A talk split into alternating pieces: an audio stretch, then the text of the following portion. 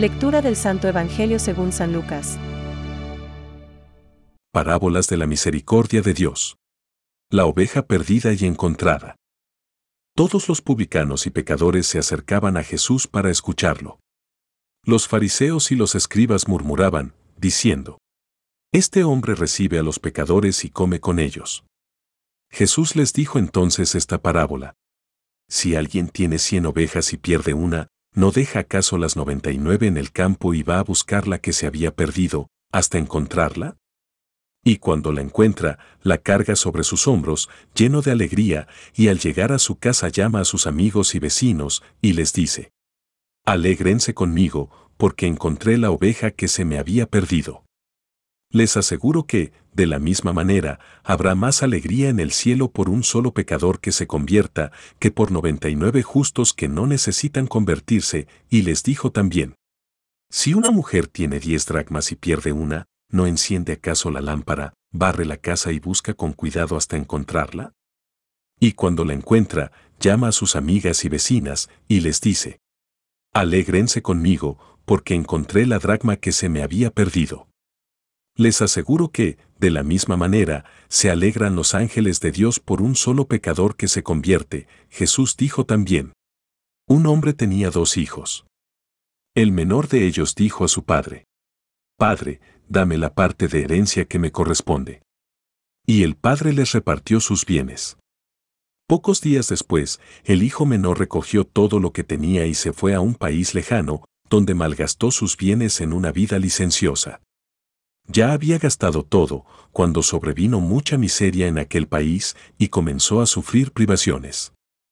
Entonces se puso al servicio de uno de los habitantes de esa región, que lo envió a su campo para cuidar cerdos. Él hubiera deseado calmar su hambre con las bellotas que comían los cerdos, pero nadie se las daba. Entonces recapacitó y dijo, ¿Cuántos jornaleros de mi padre tienen pan en abundancia, y yo estoy aquí muriéndome de hambre? Ahora mismo iré a la casa de mi padre y le diré, Padre, pequé contra el cielo y contra ti. Ya no merezco ser llamado hijo tuyo, trátame como a uno de tus jornaleros. Entonces partió y volvió a la casa de su padre, el joven le dijo, Padre, pequé contra el cielo y contra ti. No merezco ser llamado hijo tuyo. Pero el padre dijo a sus servidores, Traigan enseguida la mejor ropa y vístanlo, pónganle un anillo en el dedo y sandalias en los pies. Traigan el ternero engordado y mátenlo. Comamos y festejemos, porque mi hijo estaba muerto y ha vuelto a la vida, estaba perdido y fue encontrado. Y comenzó la fiesta, el hijo mayor estaba en el campo. Al volver, ya cerca de la casa, oyó la música y los coros que acompañaban la danza. Y llamando a uno de los sirvientes, le preguntó qué significaba eso. Él le respondió, Tu hermano ha regresado, y tu padre hizo matar el ternero engordado, porque lo ha recobrado sano y salvo. Él se enojó y no quiso entrar. Su padre salió para rogarle que entrara, pero él le respondió, Hace tantos años que te sirvo, sin haber desobedecido jamás ni una sola de tus órdenes, y nunca me diste un cabrito para hacer una fiesta con mis amigos. Y ahora que ese hijo tuyo ha vuelto, después de haber gastado tus bienes con mujeres, haces matar para él el ternero engordado. Pero el padre le dijo, Hijo mío, tú estás siempre conmigo, y todo lo mío es tuyo. Es justo que haya fiesta y alegría, porque tu hermano estaba muerto y ha vuelto a la vida, estaba perdido y ha sido encontrado. Es palabra de Dios. Te alabamos, Señor. Reflexión. Habrá alegría en el cielo por un solo pecador que se convierta. Hoy consideramos una de las parábolas más conocidas del Evangelio. La del Hijo pródigo, que, advirtiendo la gravedad de la ofensa hecha a su padre, regresa a él y es acogido con enorme alegría. Podemos remontarnos hasta el comienzo del pasaje, para encontrar la ocasión que permite a Jesucristo exponer esta parábola. Sucedía, según nos dice la Escritura, que todos los publicanos y los pecadores se acercaban a él para oírle. Lucas 15.1, y esto sorprendía a fariseos y escribas que murmuraban. Este acoge a los pecadores y come con ellos. Lucas 15.2. Les parece que el Señor no debería compartir su tiempo y su amistad con personas de vida poco recta. Se cierran ante quien, lejos de Dios, necesita conversión.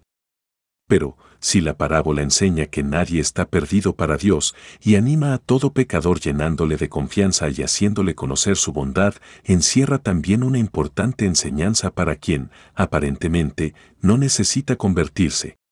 No juzgue que alguien es malo, ni excluya a nadie, procure actuar en todo momento con la generosidad del padre que acepta a su hijo.